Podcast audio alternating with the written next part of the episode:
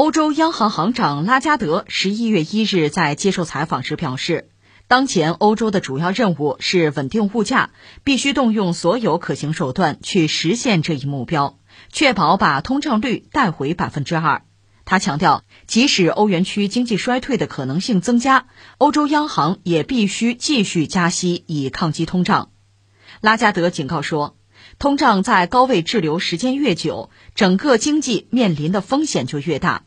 他没有具体说明欧洲央行可能在何时停止加息。他说：“我们的任务是稳定物价，我们必须动用所有可利用的工具来实现这一目标。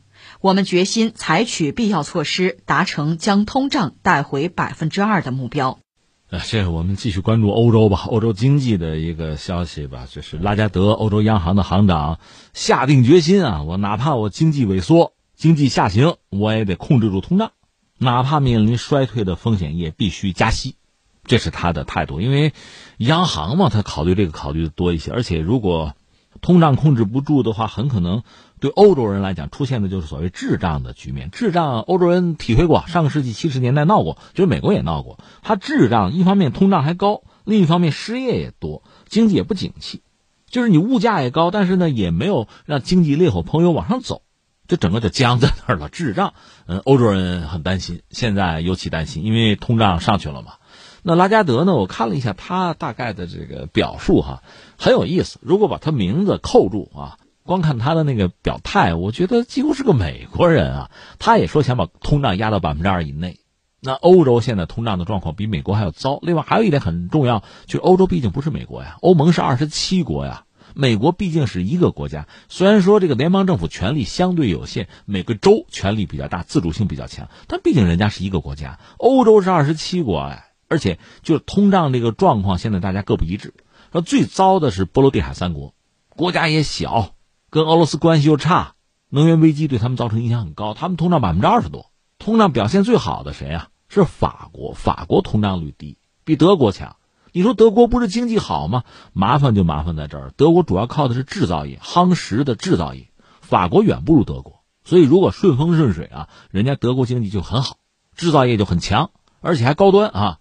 但麻烦你比如说呃疫情，疫情这几年德国制造业当然就出问题。它海外市场也出问题啊，物流也出问题，它整个产业链就不正常嘛。搁法国制造业不如德国，就是在 GDP 里占的比重少，那受影响反而少。另外就是法国有核电，虽然我们讲它也遇到很多问题，今年夏天欧洲嘛干旱，很多核电受这个河流干涸的影响啊，它有这个问题，但是比德国总强啊，所以德国真是不顺呐。哎呀，就想起这个网上一句俏皮话，说“苍天饶过谁”哈。那德国其实一直是占便宜的。你看，呃，从当年的欧共体到欧盟，德国是核心。德国经济强啊，而且所谓强者亦强，在欧盟里边，你想这么大的版图啊、人口啊、市场啊、劳动力又可以自由流动，那都向德国流动，资源向德国流动，德国越来越好。它等于在更大的一个盘子里，它整合自己的力量，它成了整个欧洲的定海神针。它经济好，另外。它的马克很坚挺，这也是欧元的基础。那么欧盟最后有这个欧元区之后，对很多小国也带来很多负面的东西。我不是说吗？很多小国，它也有自己的制造业，有一口就够吃。但是现在你说，我想搞制造业，我想出口，出口受阻。如果是一个国家，我只要把货币贬值，我出口就就容易。现在你贬不了了，欧元啊统一的，你自己是动不了了，谁说了算？其实还是德国呀，人家体量大嘛。就出现这么一个状况，所以在欧洲，德国其实获得了更多发展的资源。那这次你说这个俄乌战争之后，欧洲闹能源危机，德国其实首当其冲啊，因为他一直用俄罗斯的廉价能源呀支撑他这个制造业和经济的发展。现在大家逼着你和俄罗斯要一刀两断，甚至不排除很多国家是一种幸灾乐祸的心态。该终于轮到你了，你总得倒倒霉吧，把你吃的吐出来吧。我的意思是说，现在欧盟内部吧，一个是你看就通胀，大家水平就不一样；另外呢，大家寻求的经济政策其实也不好达成共识。但是这个从欧洲央行来讲，还是要想办法，跟美国其实是一个套路嘛，加息啊，想把通胀压到百分之二。